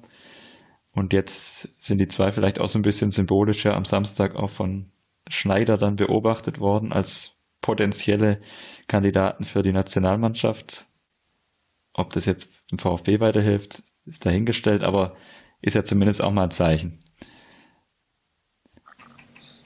Ich, ich, ich glaube, sowas hilft tatsächlich ähm, VfB dahingehend weiter, nicht unbedingt, dass, dass diese Spieler einen Schub kriegen, aber äh, wenn es dann doch irgendwann darum geht, dir in den nächsten Monaten und Jahren irgendwie einen Namen zu machen. Also wenn es darum geht, Spieler zu dir zu holen, irgendwie um, um zu zeigen, okay, du musst nicht nach Dortmund gewechselt sein oder äh, zu Bayern, um irgendwie Nationalspieler zu werden, sondern es gibt noch Mannschaften, die da irgendwie auch im Fokus drin sind. Und also gerade gerade gerade bei den beiden, also äh, Kempf und Anton, da muss ich echt ein bisschen äh, mehr Culpa auf mich einprasseln, weil ich bei beiden, also der Anton hat mir am Anfang der Saison lang nicht gefallen, da habe ich gedacht, hm, naja, der überhaupt so gut ist. Und den, den Kampf fand ich äh, sehr limitiert. Ah, die haben sich, die haben sich richtig, die haben sich richtig, richtig reingebissen, sind, sind irgendwie ein richtiger Fels in dieser Mannschaft, funktionieren gut, also Respekt. Offensichtlich habe ich doch nicht die abschließende Ahnung von allem. Schade. Man muss ja dann auch noch, wenn man jetzt so ein bisschen die Zwischenbilanz sieht, du hattest ja vorher auch schon Spieler angesprochen, die noch Potenzial haben. Und da muss ja auch noch so ein, zwei Namen kommen einem da in der Kopf, die in der Saison jetzt bisher kaum eine Rolle spielen konnten, verletzungsbedingt. Zum einen Clinton Mola, der in der letzten Saison ja dann auch viele Spiele gemacht hat und natürlich auch Eckloff, der quasi durchgehend ausgefallen war. Mack vielleicht auch noch so ein bisschen im Hinterkopf behalten. Also da kommt ja auch einiges nach und Missland hat es ja dann neulich in einem Interview auch mal relativ schön formuliert gehabt. Das Ziel muss ja auch langfristig oder ist langfristig natürlich auch die Zahl der Clubs immer kleiner zu machen, die die Spieler vom VfB abwerben können. Und wie du es richtig gesagt hast, da hilft natürlich auch vielleicht so eine Berufung in die Nationalmannschaft, während du beim VfB spielst, natürlich massiv weiter. Weil das natürlich Argument für viele für viele Dinge ist, ob es Vertragsverhandlungen sind oder auch mögliche Neuverpflichtungen von jungen und talentierten Spielern. Ich glaube, dass gerade das äh, Letzteres gar nicht so unwichtig ist. Also, weil du schon, äh, Sven, von der nächsten Saison gesprochen hast. Aber ich bin wirklich sehr gespannt auf den Sommer. Ich denke, ähm, dass wir die nächste Saison auch äh, doch nochmal eine deutlich andere Mannschaft oder ich weiß nicht wie viel anders, aber wir müssen uns, glaube ich, schon auf den einen oder anderen Transfer einstellen. Und ich bin gespannt, wie die Mannschaft und dann auch Trainer und äh, Misslintat dann damit umgehen, weil ich denke, ähm, gerade wenn wir realistisch sind, Gonzales, Silas, einer von beiden, wahrscheinlich vielleicht sogar beide, ähm, wirst du nächstes Jahr nicht mehr sehen. Ähm, wer weiß, ob äh, Kalajdzic jetzt vielleicht noch auf sich aufmerksam macht. Also noch mehr. Ähm, von daher, ja, bin ich, bin ich gespannt, wie denn damit auch umgegangen wird ähm, und was danach kommt von den äh, 30 Millionen, die es, wir pro Spieler kriegen es hat natürlich auch immer zwei Seiten. Ne? Die eine Seite ist, wer, wer geht vielleicht. Und die andere Seite ist ja natürlich, also die, die performen ja alle wie die Sau. Die andere Seite ist ja, und das ist ja ein, ein Phänomen, das wir vom VfB eigentlich ja auch äh, schon lange kennen, ähm, bestätigen die das nochmal ein Jahr lang. Also es gab ja beim beim VfB, wahrscheinlich im, im Fußball allgemein, aber ich weiß es jetzt halt vom VfB hauptsächlich, ähm, immer wieder dieses Konzept von einem Spieler, wo du denkst, wow, der ist ja bockstark und im zweiten Jahr ist der einfach gar nichts mehr. Also auch da muss man, muss man einfach mal abwarten.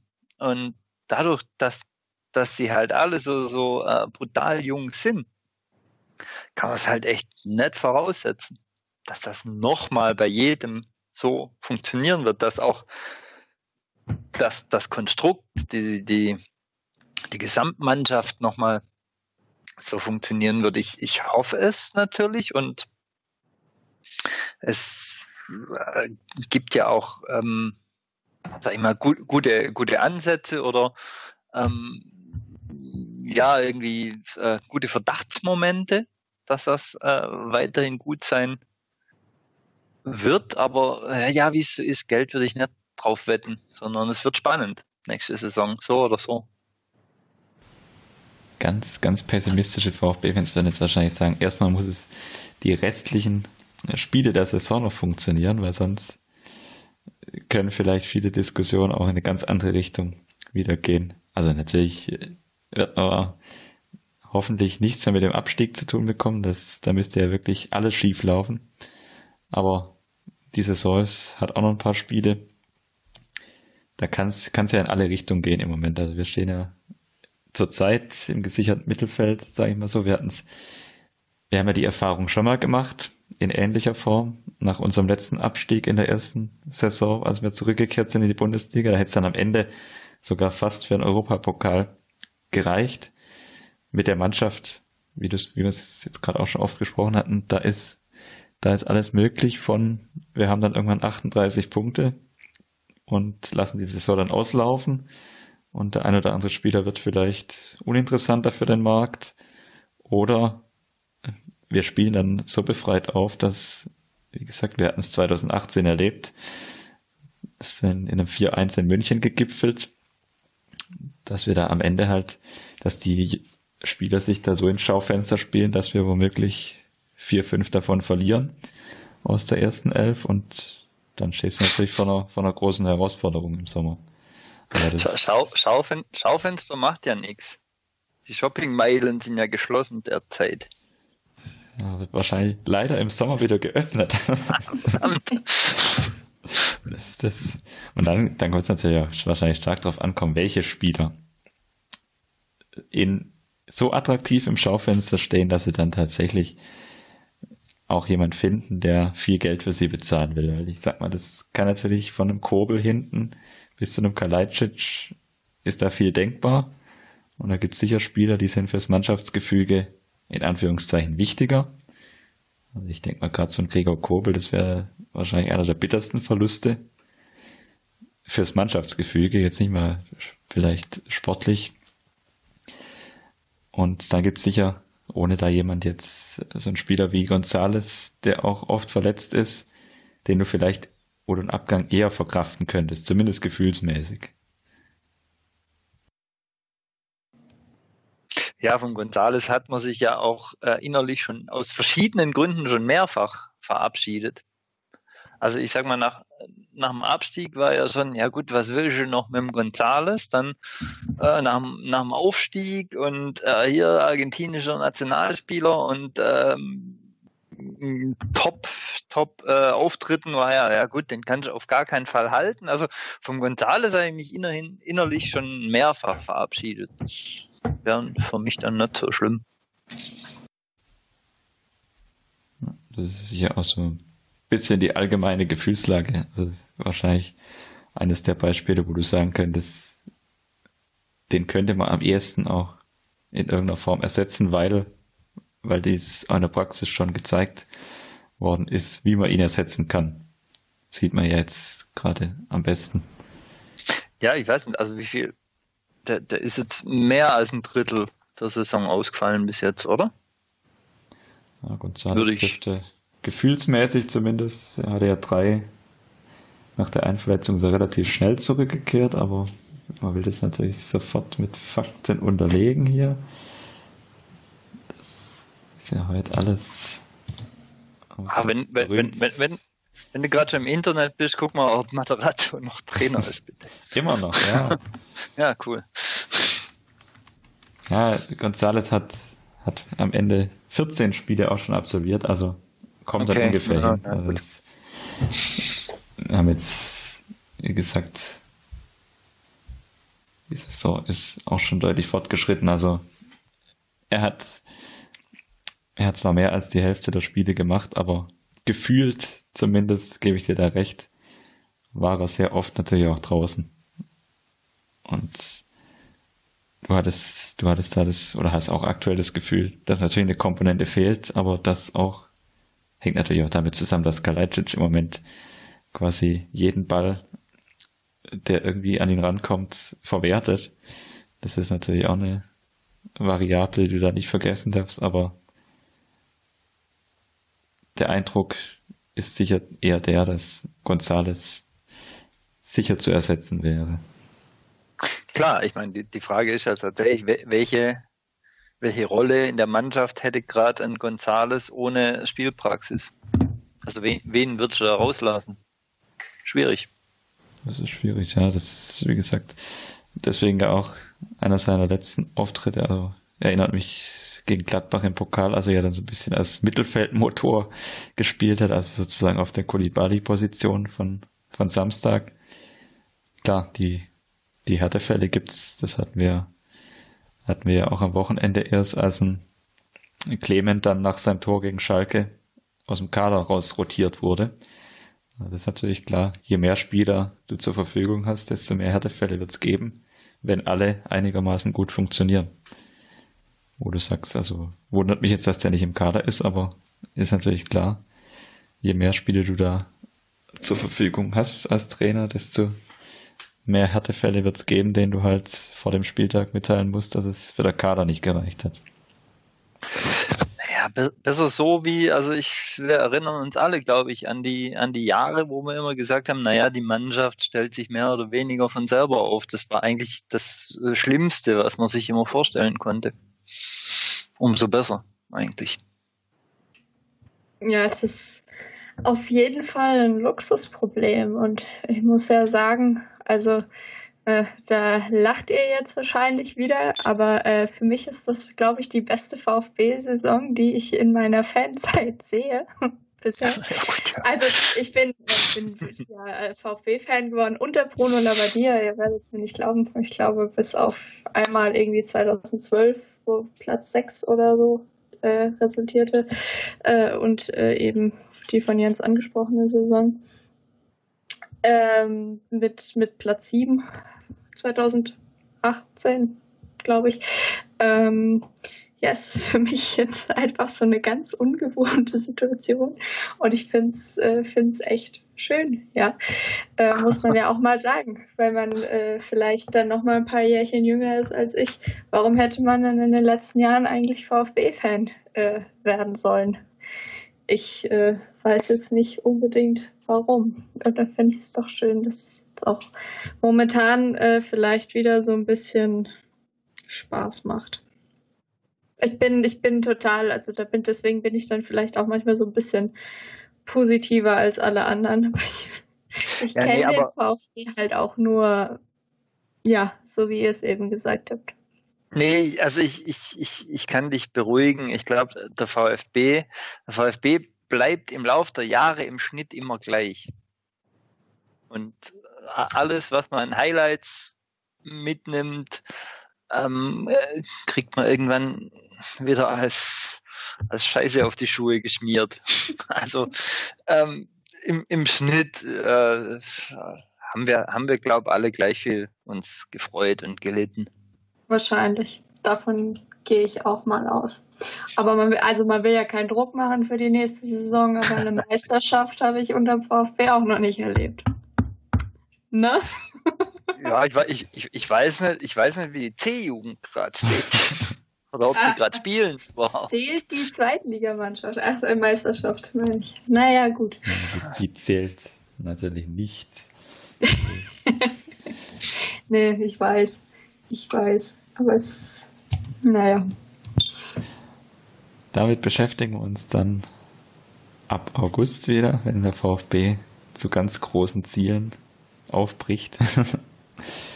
vorher, vorher wartet noch der harte Alltag. Noch ein ganz kurzer Einschub, als jetzt auch diese Woche Thema wird. Der Landesdatenschutzbeauftragte hat seine Ermittlung ja mehr oder weniger abgeschlossen. Jetzt soll es in dieser Woche die Urteilsverkündung soll bevorstehen. Höhe des Bußgelds wird auch entgegen der Befürchtung in, im VfB Twitter-Umfeld kein Millionenbetrag sein, sondern so schätzungsweise zwischen 300 und 400.000 Euro liegen. Also dann eher eine Summe, die im Fußballgeschäft in Anführungszeichen verschmerzbar ist. Aber wenn es natürlich die Umstände alles andere als verschmerzbar sind. aber zumindest mal die Tatsache, dass, oder die, die Fakten, die da jetzt geschaffen werden, was das Bußgeld angeht, die sind überschaubar. Allzu tief können wir da noch nicht drauf eingehen, weil wie gesagt das Ganze noch aussteht. Gemeinsame Pressekonferenz soll dann auch anstehen mit Thomas Hitzberger und Klaus Vogt. Und da vielleicht an euch beide nur ein kurzer Ausflug noch in diesen Themenbereich. Könnt ihr euch grundsätzlich nach diesen ganzen Vorkommnissen jetzt in den, im Dezember, in Januar vorstellen, dass so eine gemeinsame Basis, gemeinsame Zusammenarbeit zwischen Thomas Hitzelsberger und Klaus Vogt zukünftig wieder gegeben sein kann? Sarah, vielleicht deine Einschätzung? Ich weiß es nicht, weil ich nicht weiß, äh, was wirklich vorgefallen ist zwischen den beiden. Das werden wir auch nie so richtig erfahren. Und bei allen Begründungen und Erklärungen, die es mittlerweile schon gab, habe ich immer noch nicht so ganz verstanden, äh, wo eigentlich das Problem miteinander jetzt liegt. Ähm, letztendlich, wenn, wenn äh, ich, ich gehe fest davon aus, dass Klaus Vogt wiedergewählt werden wird äh, auf der nächsten Mitgliederversammlung und äh, insofern Thomas Hitzelsberger seinen Job behalten möchte, wovon ich mal ausgehe, äh, wird ihnen ja gar nichts anderes übrig bleiben, als wieder zusammen zu arbeiten. Und ich schätze beide ähm, eigentlich auch so ein, dass sie trotz der vergangenen Differenzen, ähm, insofern sie weiter zusammenarbeiten müssen, äh, das auch können. Ich ja, ist jetzt äh, schwierig, das zu sagen, nach dem, was die letzten Monate passiert ist, aber eigentlich traue ich es ihnen beide zu, dann beiden zu, äh, eventuelle Konflikte und Meinungsverschiedenheiten dann äh, zukünftig eher intern auszutragen. Ich denke, die haben beide auch aus den letzten Wochen gelernt. Ähm, von dem her schätze ich sie beide schon so ein, ähm, dass sie in der Lage sein werden äh, oder einfach in der Lage sein müssen, miteinander zu arbeiten. Ja, ähm, man muss sich ja auch nicht total lieb haben. Also so ehrlich muss man auch sein. Ähm, ich weiß nicht, wie viele ja, unserer Zuhörer sagen würden, dass sie ihre Arbeitskollegen alle ganz toll finden. Ähm, das oh, hast dich verschluckt. Ah, ja. Ähm, ja, äh, und insofern diese Differenzen nicht völlig unüberbrückbar sind, das kann ich nicht einschätzen, weil ich da einfach nicht genug weiß. Ich denke, das weiß niemand gut genug, außer Klaus Vogt und Thomas Hitzelsberger. Ähm, aber ich bin mir relativ sicher, dass ähm, im Falle einer Wiederwahl von Klaus Vogt, dass sie es versuchen werden, versuchen müssen. Ähm, und ich traue es ihnen auch beiden durchaus zu. Sollte man dann merken, dass es nicht funktioniert, dann wäre das aber auch schön, wenn äh, diese Differenzen dann zukünftig vielleicht eher intern geklärt werden, insofern möglich. Also, puh, ich bin ein, ich bin ein äh, großer Verächter von Vereinspolitik bekennend, äh, deswegen will ich da gar nicht viel dazu sagen und könnte auch nichts viel besser sagen, als es die Sarah gerade irgendwie gesagt hat. Das Einzige, was, was ich so außenstehend praktisch im Hinterkopf habe, ist, dass ich Klaus Vogt als, als Unternehmer und mit seinem, mit seinem äh, Werdegang ähm, hier viel weniger als das Problem sehe als äh, den Thomas Hitzelsberger, der halt, sind wir mal ganz ehrlich, er ist ein schlauer Bursche und so, aber ja, er war halt lang Fußballer. Und es ist halt immer so dieses, da muss man sich mal die Meinung sagen, dann trinken wir mal einen Kasten Bier zusammen, la la la, dieses äh, übliche Fußballergetue aus dem raus. Ähm, finde ich es schwieriger, dass die Kurve zu kriegen zu einem, äh, korrigiert mich, Vorstandsvorsitzenden eines, eines Unternehmens. Deswegen, also sehe ich beim, beim Hitz hier das größere Risiko. Ähm, da ich aus meinem Umfeld aber auch die Spaltung durchaus mitkriege, äh, mit äh, die einen finden Hits gut, die anderen finden den Folk gut und irgendwie sind alle diese Leute, die diese Meinung haben, sind irgendwie ja auch der VfB und von daher würde ich mir wünschen, dass das irgendwie wieder zusammen funktioniert, weil nicht zusammen funktionieren hatten wir jetzt nicht nur jetzt in, in, in dieser Causa jetzt irgendwie, sondern in den letzten Jahren irgendwie genug und es reicht ja auch irgendwann. Was meinst du denn, Jens? Ja, um das kurz abzuschließen. Ich, ich hoffe es, weil ich ehrlicherweise der Meinung bin, dass beide Komponenten, die sowohl Hitzelsberger mit, mit seinem Stab aus der AG jetzt gerade, ich denke an, ich denke an Rüd und Mistintat, was dort aufgebaut wurde sportlich, das haben wir jetzt in den letzten Minuten intensiv besprochen, dass uns das ganz gut gefällt, glaube ich, diese neue Ausrichtung, Ausrichtung, die da vonstatten gegangen ist und sowohl auch die Komponente, die Klaus Vogt halt in den Verein mit eingebracht hat, finde ich beide Seiten unglaublich wichtig und unglaublich wertvoll. Was natürlich im Dezember, Januar passiert ist, das geht überhaupt nicht. Das hat dem Verein massiv geschadet. Auch natürlich Grundlage des Ganzen ist die, die Datenaffäre, die das natürlich hervorgerufen hat. Trotzdem hätte man damit komplett anders umgehen müssen bin bis heute einigermaßen erstaunt. Jetzt ist zu spät, aber dass von weder von AG noch von Vereinsseite jemals irgendwie eine offizielle Entschuldigung zumindest mal verlautbart wurde, geht meiner Meinung nach gar nicht nach dem, was da passiert ist. Da kann man zu stehen rechtlich, wie man will. Moralisch war es verwerflich. Trotzdem glaube ich, dass man halt irgendwann, das hört sich immer so blöd an, dann halt auch zumindest einen kleinen Schlussstrich ziehen muss und wenn wenn die beiden Seiten zumindest, wie du gesagt hast, müssen nicht beste Freunde werden, müssen sie auch nicht zusammen in Urlaub fahren. Aber wenn man gemeinsam die Sache im Sinne des VfB voranbringen könnte, wäre ich großer Freund davon, dass uns da zumindest ja, wieder eine Grundlage, eine Grundlage da ist für eine Zusammenarbeit. Und ich glaube auch, dass das in irgendeiner Form funktionieren kann hoffe es zumindest. Beide Seiten können da ja auch Schritt aufeinander zumachen und vielleicht aus den Fehlern lernen, die gemacht wurden, die auch vielleicht gegenseitig benannt wurden. Die wurden nie wirklich mit, mit wirklich Fakten gefüllt, gerade von der Seite von Hitzelsberger aus, die Vorwürfe an Vogt. Und vielleicht ist da auch beiden Seiten einfach bewusst geworden, dass was da passiert ist, in Dezember, Januar, dass das der falsche Weg war. Das wäre meine Hoffnung aus dem Ganzen, dass dieser Lerneffekt für die Zukunft jetzt eine gemeinsame Basis sein kann. Aber das steht in den Sternen, ob das dann wirklich langfristig funktioniert. Bis, bis zur Mitgliederversammlung werden sie es auf jeden Fall zumindest mal testen können. Weil bis dahin wird sich personell, was die beiden Personalien angeht, nichts ändern, voraussichtlich. Genau, das ist meine etwas längere Zusammenfassung von meinen Punkten dazu. Jetzt ganz zum Schluss noch. Es geht auch sportlich wieder weiter.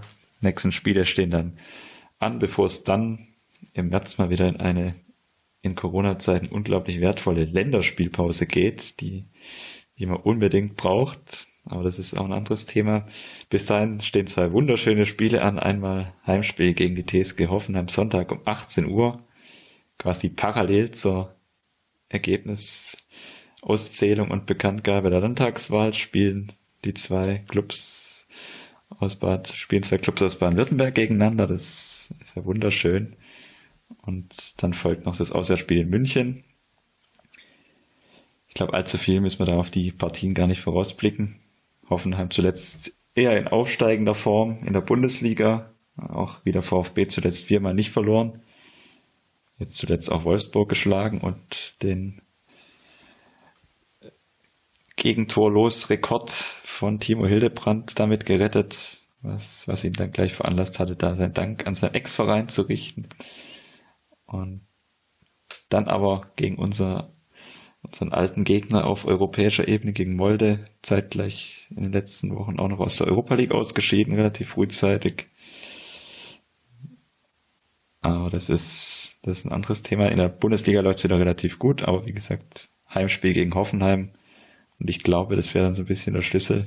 Wenn VfB dann Sieg gelingen würde, dann wären wahrscheinlich, was das Thema Abstieg angeht, alle Sorgen größtenteils ausgeräumt. Und wenn wir schon beim Thema Rekorde sind, äh, möchte ich anmerken, sollte Sascha Kalajdzic äh, gegen Hoffenheim tatsächlich ein Tor schießen, äh, dann zieht er gleich mit dem VfB-Rekord, den tatsächlich, Achtung, Freddy Bobic hält, mit äh, äh, einem Tor im siebten Spiel in Folge, also in sieben Spielen hintereinander getroffen. Und wenn er dann gegen Bayern noch trifft, dann würde er den Rekord sogar brechen. Aber, aber ich, waren es beim Bobic nicht sogar seine ersten sieben Spiele oder habe ich das falsch im Kopf? Das war dann doch noch knapp vor meiner Zeit. Ich weiß es nicht, ich habe es nur vorhin gelesen. Da, das, Jens, das ist mehr die Frage an dich als Archivar. Ja, du erwischst mich hier gerade leider auf dem falschen Fuß. okay. Aber ja, das könnte, es könnte in meiner dunkelsten Erinnerung könntest du recht haben, dass das damals gleich zu Beginn war, aber ich kann es dir im Moment nicht beschwören. Na, irgendwas, irgendwas war mit Bobic seinen ersten Spielen für den VfB. Ob das direkt diese Siebner-Serie war, da würde ich jetzt kein Geld drauf wetten. Aber irgendwie hat er in seinen ersten Spielen direkt viele Tore geschossen. Naja, zur Strafe muss er jetzt äh, zur Hertha für ein Monatsgehalt von, ach, naja, egal. Waren, es waren nicht seine ersten sieben Spiele so viel. Kann okay. ich an der Stelle sagen. Dann, dann, dann Entschuldigung für die Verwirrung. Das muss an anderer Stelle mal gewesen sein. okay. Das war genauer gesagt in der Saison 95. Nee, auch nicht. Wir beenden das Thema an der Stelle, bevor wir es hier mit falschen Fakten aus dem Fenster wagen. Und kommen zu euren Tipps für das, Auswärts äh, für das Heimspiel gegen Hoffenheim. Sven, da der, als Gast hast du natürlich den Vortritt. Wie spielen wir am Sonntag?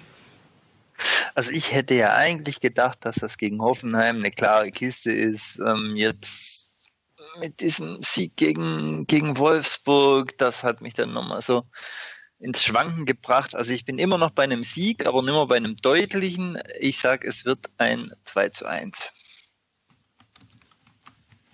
Ja, schwierig. Also ich habe Hoffenheim die letzten Spiele echt relativ stark gesehen, muss ich sagen. Ähm, und weil ich weiß, dass mein Papa uns potenziell zuhört und, äh, und der ja äh, großer Hoffenheim-Fan ist, kriege ich Ärger, wenn ich jetzt auf den VfB tippe. Äh, ich tippe 3 zu 3. Das habe ich irgendwie in den letzten Hoffenheim-Spielen immer getippt. Und irgendwann muss es dann auch mal passieren. Also ich kann dich beruhigen, 3 zu 3 geht's nicht aus. Und deinen Papa kann ich leider nicht beruhigen, weil der VfB gewinnt. Ganz nüchtern 1 zu 0. Zu 0? Hm. Ich bin gespannt. Gib's zu, du wolltest 2 zu 1 tippen, aber dann war ich zuerst. Ich hätte jetzt hier auch ganz andere Tipps in den Raum stellen können, aber die fliegen mir dann meistens um die Ohren, von daher.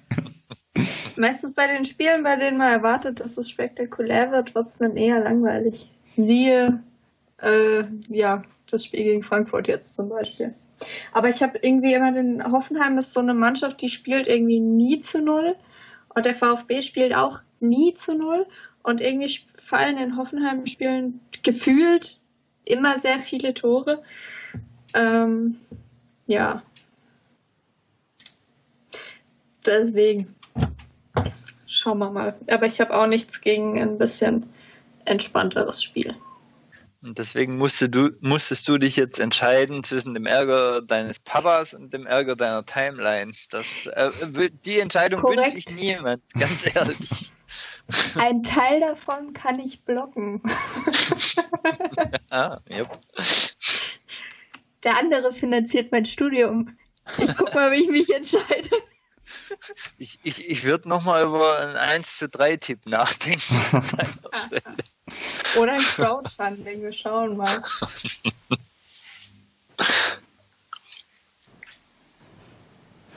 Ja. Dann an dieser Stelle, Sven, nochmal vielen herzlichen Dank, dass du heute dabei warst. Ja, also ich, äh, ich, ich bedanke mich für die, für die Einladung. Das war sehr, sehr schön, mal wieder bei euch zu sein. Und ähm, ja, ich, ich, ich hoffe irgendwann mal wieder. Immer gerne. Und, Und ob dann Materazzo noch Trainer ist. Also das ist natürlich völlig klar, wenn Pellegrino Matarazzo, Matarazzo irgendwann abgelöst wird, dann denken wir natürlich an dich. Dann die Wahl, die Wahl steht dir dann frei, ob du, ob du bei der Episode dann dabei sein möchtest, aber du hast da sozusagen dann das, das Vorrecht natürlich inne. Brustring Talk Brennpunkt. Herrlich. Richtig. Gucken wir mal, ob ist das jemals, ob wir das jemals besprechen müssen. Wann? Vielleicht besprechen wir auch irgendwann, dass er uns von Borussia Mönchengladbach abgeworben wurde. Wer weiß das schon im Moment.